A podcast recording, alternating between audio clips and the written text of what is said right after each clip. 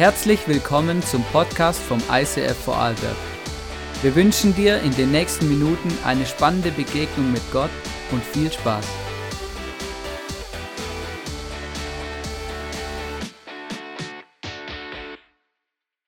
So gut. Hey, schön, dass du heute Morgen da bist. Schön, dass du online eingeschaltet hast. Wir haben heute natürlich einen speziellen Sonntag äh, mit der Taufe und so. Ich freue mich schon mega drauf. Und es ist immer, immer spannend, immer die Frage so, okay, was machen wir für eine Message äh, an dem Sonntag der Taufe? Und ich habe es mega am Herzen, heute meine Message mit Gebet zu starten ähm, und einfach wirklich Gott einzuladen, ganz bewusst. Und vielleicht kannst du das auch machen, ähm, so dein Herz aufzumachen und sagen, hey Gott, bitte sprich zu mir. Ich glaube, Gott kann reden heute am Morgen und das ist mein, mein Wunsch auch. Jesus, ich danke dir, dass du da bist.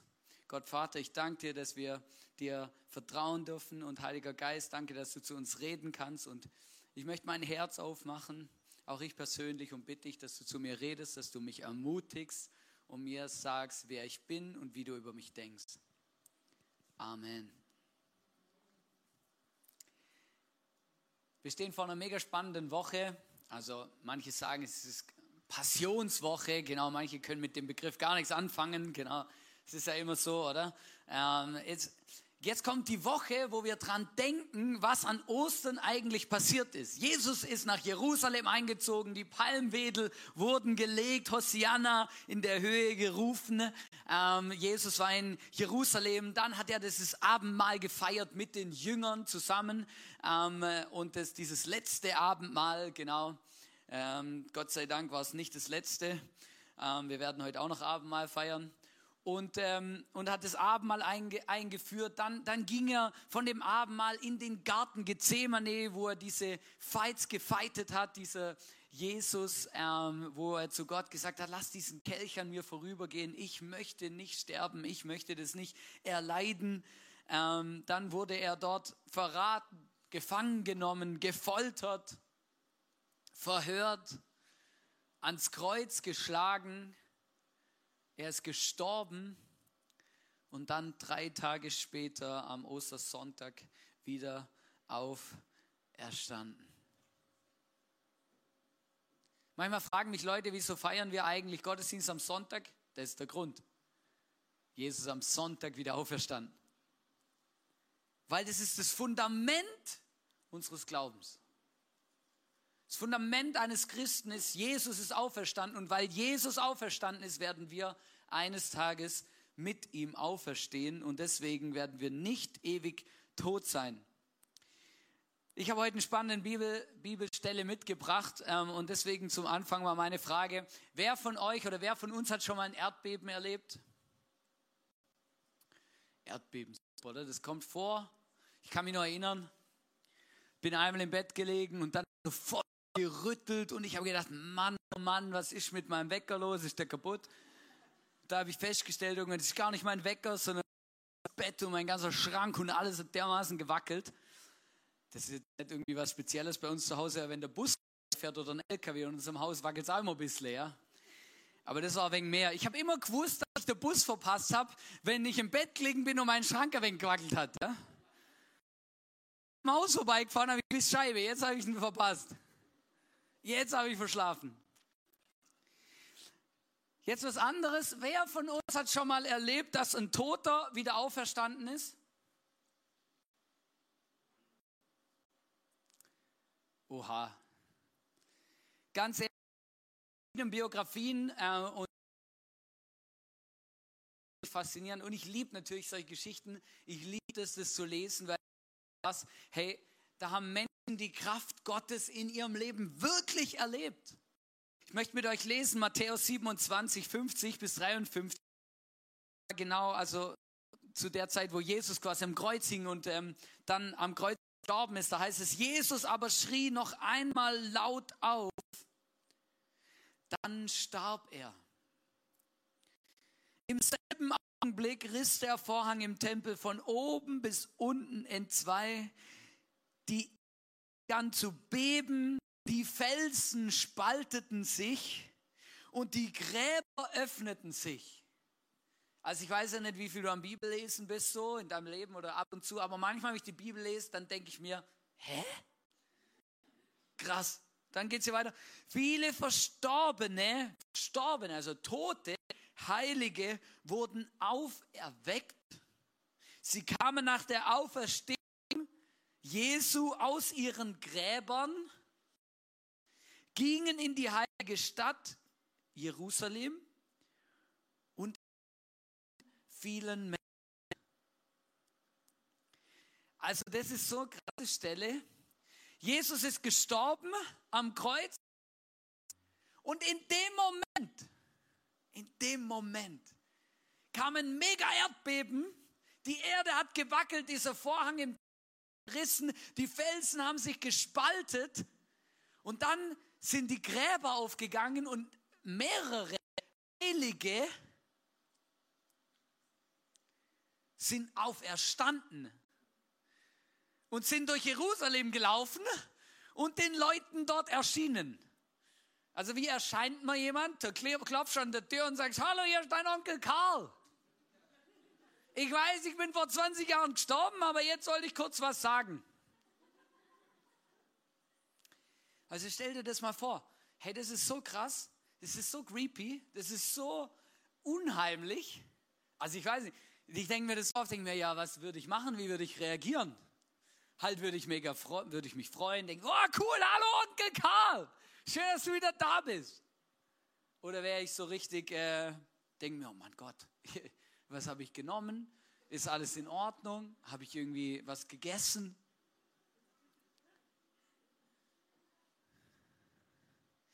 Weißt du, der Punkt ist, wenn du dir das durchliest, dann merkst du, und das ist krass, diese, dieser Tod von Jesus, der war mit vielen außergewöhnlichen Zeichen, sind da quasi gleichzeitig passiert und das nicht ohne Grund.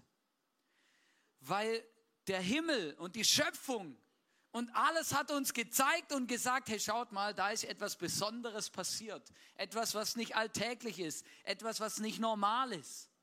Dieser, dieser Soldat, der da stand an dem Kreuz, der hat ein paar Zeilen später gesagt, hey, ich glaube, das war wirklich Gottes Sohn. Aufgrund von dem, was er dort erlebt hat. Das war nicht einfach irgendwas, es ist nicht einfach irgendwas passiert. Und weißt du was? Jesus ist auch für dich gestorben und er möchte auch dir seine Auferstehung und sein ewiges Leben schenken. Und du bist nur ein Gebet davon entfernt, dass auch du eines Tages wieder auferstehen wirst aus deinem Grab. Es heißt in der Bibel, dass wir auferstehen werden, wenn Jesus wiederkommt, werden wir mit ihm auferstehen. Ich meine, das ist mega speziell.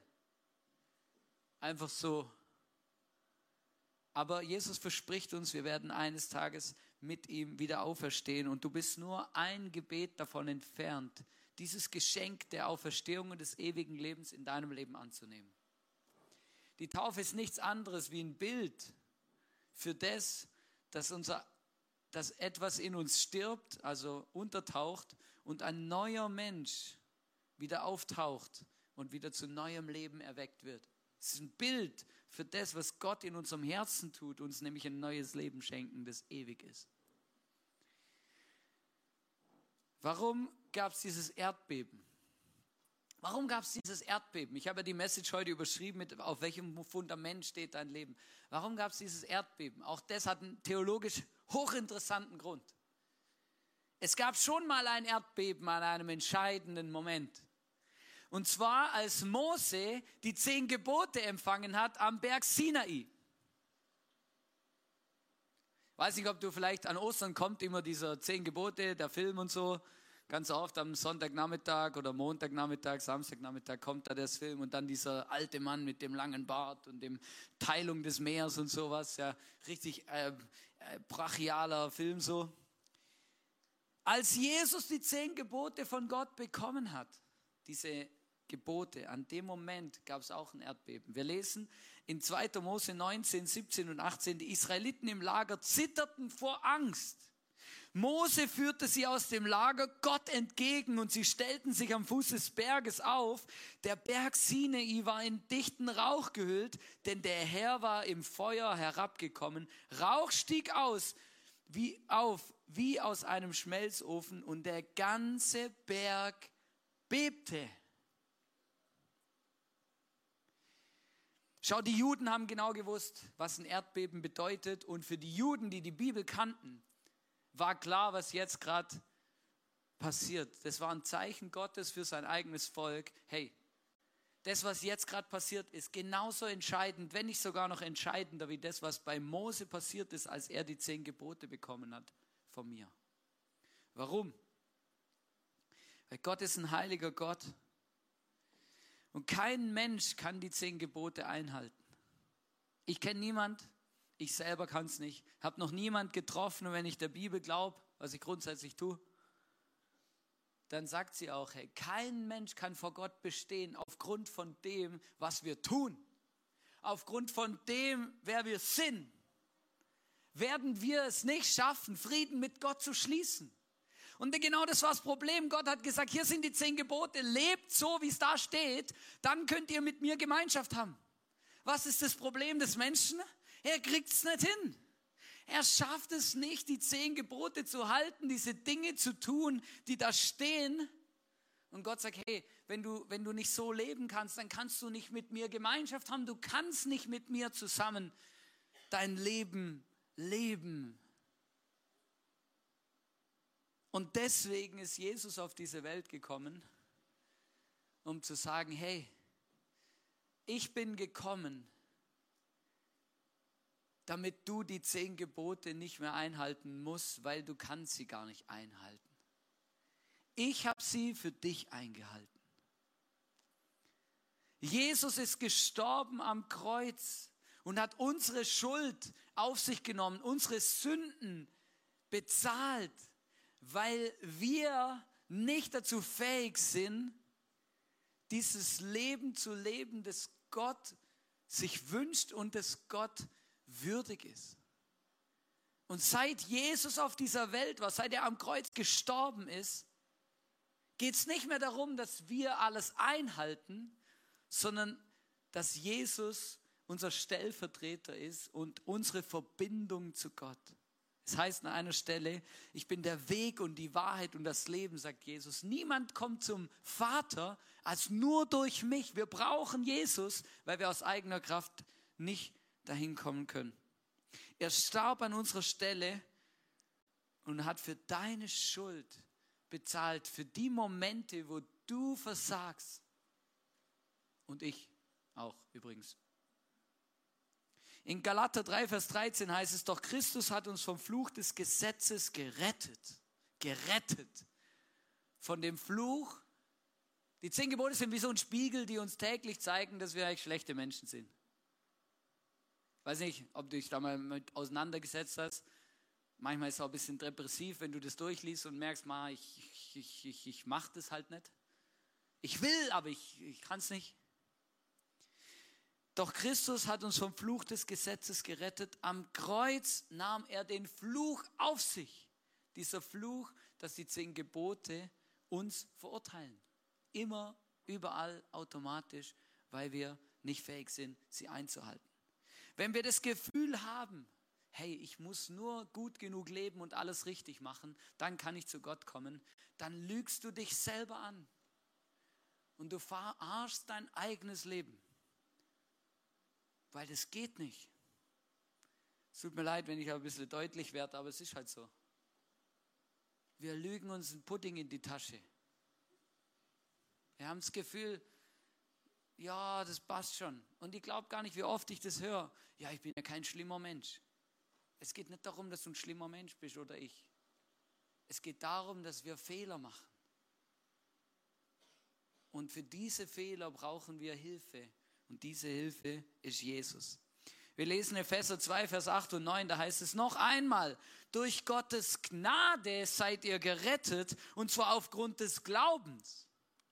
Also durch den Glauben sind wir gerettet, nicht, und jetzt kommt's, ihr verdankt eure Rettung nicht euch selbst. Nein, es ist Gottes Geschenk.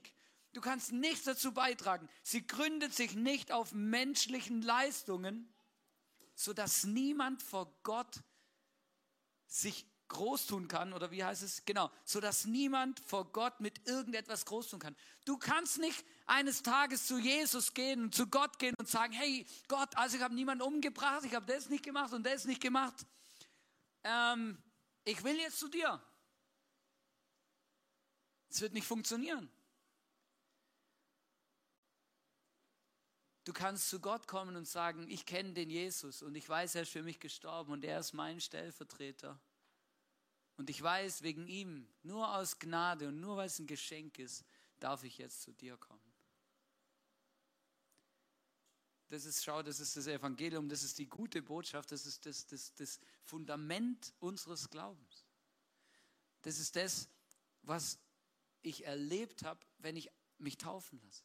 Zu sagen, hey, Jesus ist für mich gestorben. Und weil ich an Jesus dranhänge, kann ich Frieden mit dem Vater haben und Frieden mit Gott. Es gibt keinen anderen Weg in den Himmel. Es gibt keinen anderen Weg zum Vater. Es gibt keinen anderen Weg als nur Jesus und das Opfer von Jesus. Die Frage, wo ich dir stellen will, auch weil heute Taufe ist, ist, was ist eigentlich dein Fundament deines Lebens? Dein Fundament. Und wenn Jesus nicht dein Fundament ist, dann kann der Moment kommen, wo dein ganzes Lebenshaus zusammenfallen wird. Und weißt du, ich sage das so deutlich, weil ich dir das nicht wünsche, weil ich dich gern habe. Deswegen sage ich das, hey, schau, dass dein Fundament Jesus ist und diese Rettung und diese Gnade, dass du eines Tages mit uns zusammen im Himmel stehen wirst und diesen Jesus, diesen Gott anbeten. Weißt du, was die größte, das größte Problem von Menschen ist? Stolz. Das Gefühl zu haben, ich brauche Gott nicht. Ich komme ohne ihn klar. Ich mache einfach das meiste richtig oder vieles oder ich probiere es. Wenn wir zu stolz sind und Jesus ablehnen und sagen, ich brauche dich nicht, dann machen wir einen fatalen Fehler. Das ist ein fataler Moment unseres Lebens. Ich brauche den Jesus, weil ich ein Sünder bin und weil ich Fehler mache. Weil ich nicht immer gut über meine Frau denke, weil ich sie nicht immer so selbstlos liebe, wie ich sie lieben sollte. Weil ich nicht immer richtig umgehe mit Menschen, gut über sie denke weil ich nicht das nicht bin, nicht kann, so sehr ich es möchte. Die Frage ist, wenn du dich dafür entschieden hast, dass Jesus dein Fundament ist, wie baust du denn auf dem Fundament dann auf?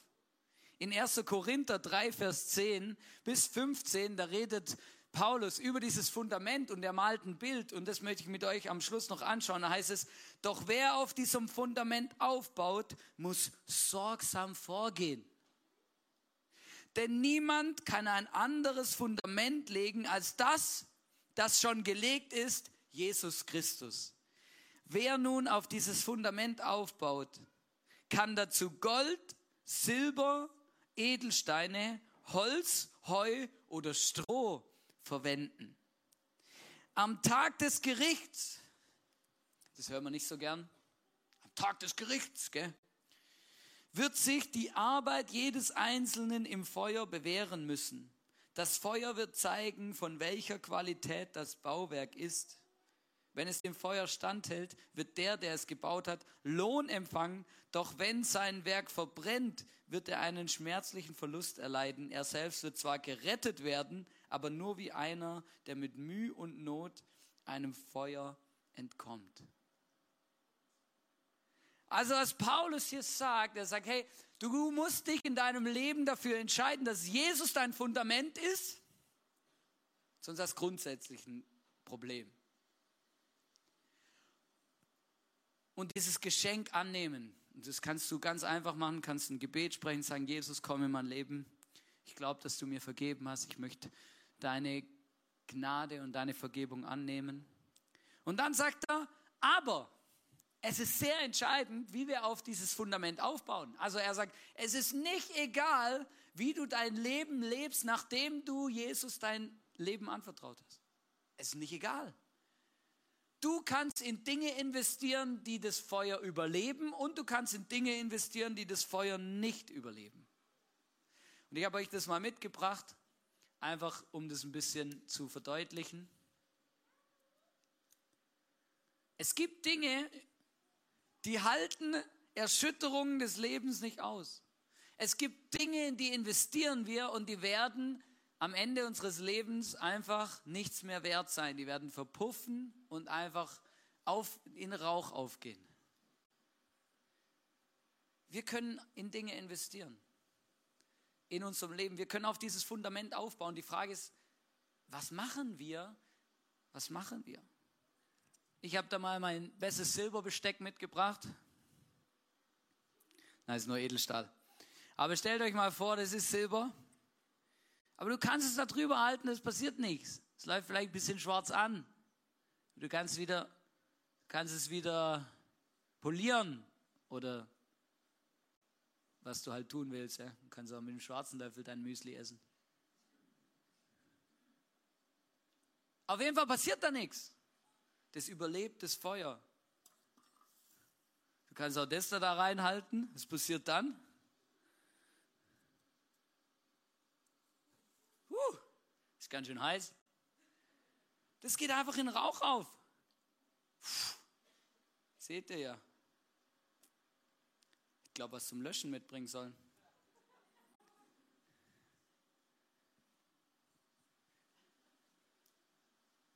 Das verbrennt.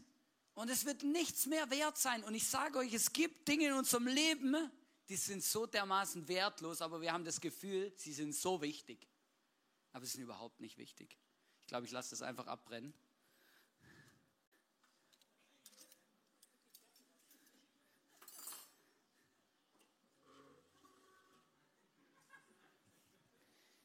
Stell dir vor, das sind die Dinge deines Lebens, die nicht wichtig sind, die gerade in Rauch aufgehen, okay? Glaube, wir haben keine Rauchmelder, ne?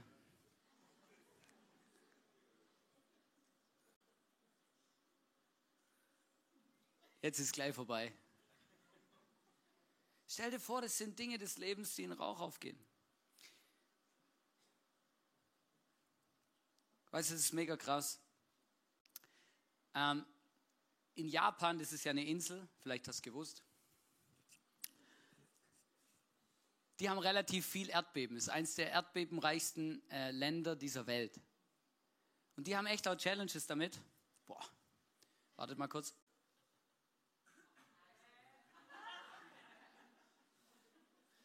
Okay, es ist ein bisschen lustig, ja. Also ja, wir haben ja auch eine Rauchmaschine, aber die macht anderen Rauch. Ja. Das riecht nach Erdbeer. Das ist nett. Vielleicht kann man jemand ein Glas Wasser holen oder so, dann können wir das mal kurz da drauf lernen. Dann hört es auf mit Rauch. Ne?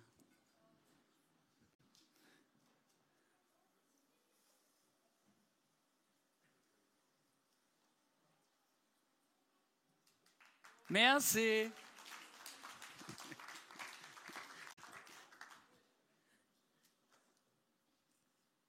Ja, ich weiß, es läuft da unten raus.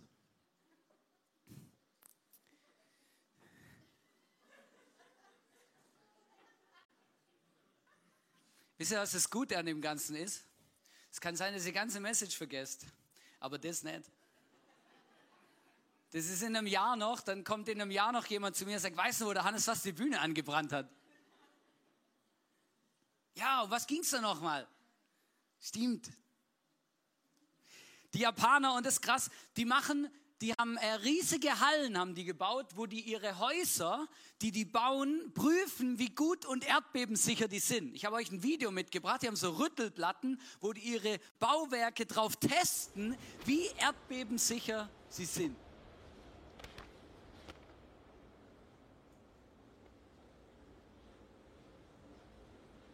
Also das ist kein Modellhaus, gell? Das ist dann wirklich effektiv ein großes Haus, was die da aufgebaut haben wo sie testen, ob das Fundament und die Bauweise Erschütterungen aushält oder nicht. Und manchmal gibt es solche kostenlose Stresstests in unserem Leben auch. Die prüfen dann dein Fundament und die prüfen das, was du darauf aufgebaut hast. Und es ist wie das Feuer. Dann wird geprüft, ob das, was du, auf, denn das, was du investiert hast, dann hebt oder nicht. Ob das standhält oder nicht. Ich weiß nicht, ob du das schon mal erlebt hast in deinem Leben, dass du, dass dein Leben richtig durchgeschüttelt wurde, dass dein Leben richtig so ein Erdbeben erlebt hat und du hast gemerkt, Scheibe, alle meine Freunde, mit denen ich immer so fröhlich irgendwelche äh, Geld ausgegeben habe oder so, waren plötzlich nicht mehr da. Alle Freunde, die, wo ich gedacht habe, sie sind meine Freunde, haben mich einfach im Stich gelassen. Mein Chef hat mich gekündigt, weil ich ihm zu lang krank war. Meine Karriere ist den Bach runtergegangen. I don't know. Aber es gibt Dinge im Leben, die verschwinden. Es gibt Dinge im Leben, die halten einem Erdbeben nicht stand. Aber es gibt Dinge im Leben, die halten das Erdbeben aus. Und die Frage ist, in was investierst du?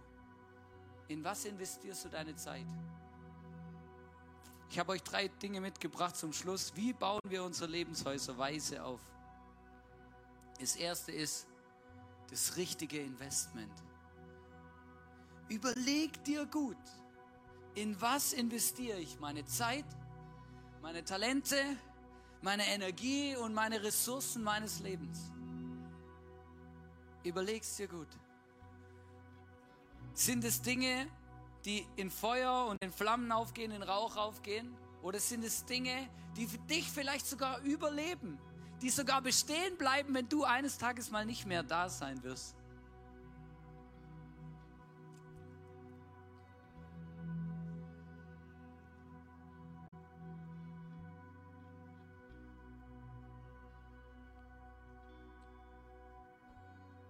Es heißt in Epheser 5, gebt also sorgfältig darauf acht, wie ihr lebt. Verhaltet euch nicht wie unverständige Leute, sondern verhaltet euch klug. Macht den bestmöglichen Gebrauch von eurer Zeit, gerade weil wir in einer schlimmen Zeit leben. Und weißt du, unsere Gesellschaft, die versucht uns immer zu locken. Unsere Gesellschaft sagt uns, was für Abos wir brauchen, welche Geräte wir brauchen, was wir alles brauchen, was wir alles brauchen um einen gewissen Status zu haben. Aber weißt du, was mein Status ist? Weißt du, was ich mir wünsche, was mein Status ist? Mein Status ist Jesus. Und mein Status ist, Jesus ist mein Fundament. Und ich bin ein Kind Gottes. Das ist mein Status. Und nichts kann mir das nehmen. Kein Erdbeben dieser Welt, kein Sturm dieser Welt, kein Feuer dieser Welt kann das ändern. Und meine Zeit investiere ich gern in das Reich Gottes. Weißt du warum? Weil das Reich Gottes wird immer bestehen, bis in alle Ewigkeit, auch wenn ich mal nicht mehr da bin. Ich sehe viele Menschen, die bauen ihr eigenes Reich. Aber weißt du, soll ich mal was sagen? Ganz, was ganz Ernüchterndes. Dein eigenes Reich wird spätestens untergehen, wenn du mal nicht mehr da bist. Spätestens dann, es wird einfach verschwinden.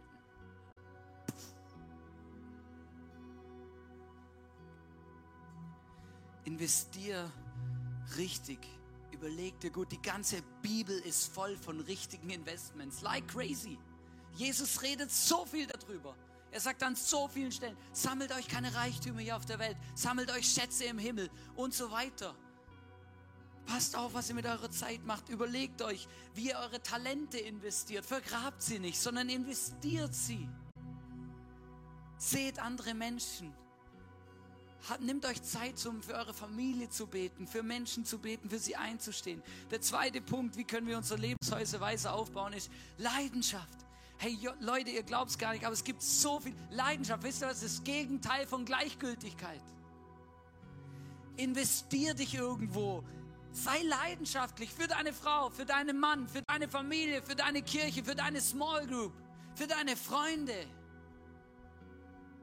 Leidenschaft heißt mitdenken, mitbeten, mittragen und nicht einfach, ja gut, ich bin halt auch ein bisschen hier. Mir doch wurscht. Investier dich in den Platz und an den Ort, in den Gott dich gestellt hat. Und das Letzte sei demütig. Und Demütigkeit ist das Gegenteil von Stolz. Glaub mir, wenn du versuchst, dein Haus höher zu bauen, als du bauen solltest, dann wird es zusammenbrechen. Aber glaub, also ich, so oft entdecke ich das in meinem eigenen Leben, dass ich irgendwie das Gefühl habe, dass ich überheblich bin oder dass ich höher bauen will oder hoch hinaus will, höher hinaus, als es vielleicht gut oder gesund ist für mich, für meine Familie, für unsere Kirche. Gesegnet der Mensch, der keine Ahnung hat und trotzdem schweigt. Gesegnet der Mensch, der keine Ahnung hat und trotzdem seine Klappe hält. Na, glaubt's mir, hey, so oft komme ich nach Hause und denke mir, mal, Hannes, halt doch einfach mal deine Klappe. Es gibt so viele Momente, ich habe einfach keine Ahnung oder ich, ich sage irgendwas, wo ich nachher denke, wieso habe ich das gesagt? Hätte ich einfach deine Klappe gehalten. Du und ich, wir sind nicht unfehlbar. Und alles in diesem Leben ist Stückwerk, also eins nach dem anderen. Wir, wir haben nur einen Plan von so viel, wenn überhaupt. Und Demut hilft uns, dass wir nicht das Gefühl haben, dass wir alles im Griff haben, dass wir nicht das Gefühl haben, alles besser zu wissen, dass wir nicht das Gefühl haben, wir brauchen Gott nicht, sondern dass wir checken, ah, ich bin einfach ein Teil in dieser Welt, ein Puzzlestück. Ich brauche Gott, ich brauche andere Menschen, ich ich brauche Liebe, ich brauche Vergebung, ich brauche Gnade, auch von meinen Mitmenschen. Ich brauche, ich bin ein demütiger Mensch, ich möchte ein demütiger Mensch sein, der sein Leben lang bereit ist zu lernen. Ich habe nie ausgelernt. Ich will nie ausgelernt haben. Ich bin, ich möchte ein demütiger Mensch sein.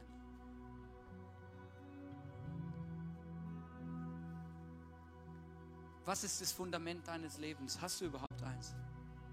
Kannst du sagen, Jesus ist das Fundament deines Lebens? Wenn nicht, du hast heute die Möglichkeit, du bist ein Gebet davon entfernt, kannst du Jesus sagen, Jesus, komm in mein Leben.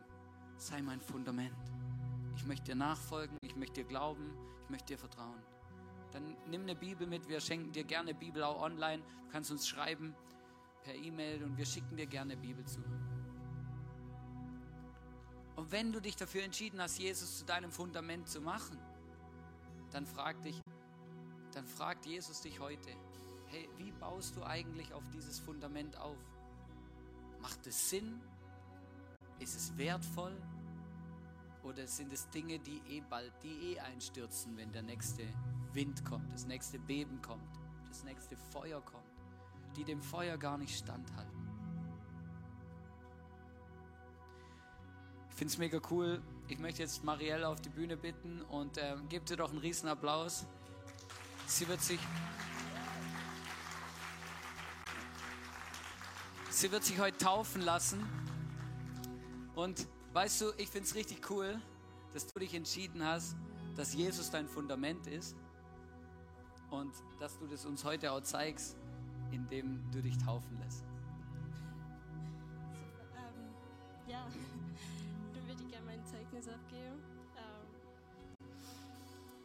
Glaube, viele von euch stellen sich die Frage, wieso lasse ich mich taufen? Und diese Frage kann ich euch beantworten. Und der Grund dafür ist, weil ich mein Leben in Gottes Händen legen will. Ich bin durch schlechte und auch gute Zeiten gegangen und da sind mir drei Dinge klar geworden. Der Glaube an Jesus, der für uns gestorben ist, gibt mir Halt, Sicherheit und auch Sinn im Leben. Und deswegen sage ich Ja zur Taufe. Denn mit dieser Bestätigung möchte ich zeigen, dass ich Jesus nachfolgen will.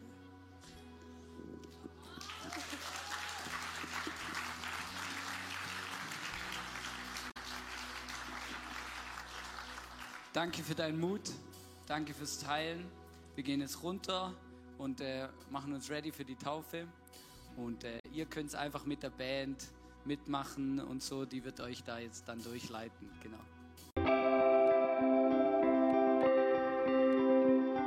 Wir hoffen, dass dir diese Predigt weitergeholfen hat. Wenn du Fragen hast, schreib uns eine Mail an info at icf-vlbg.at. Alle weiteren Informationen findest du auf unserer Homepage.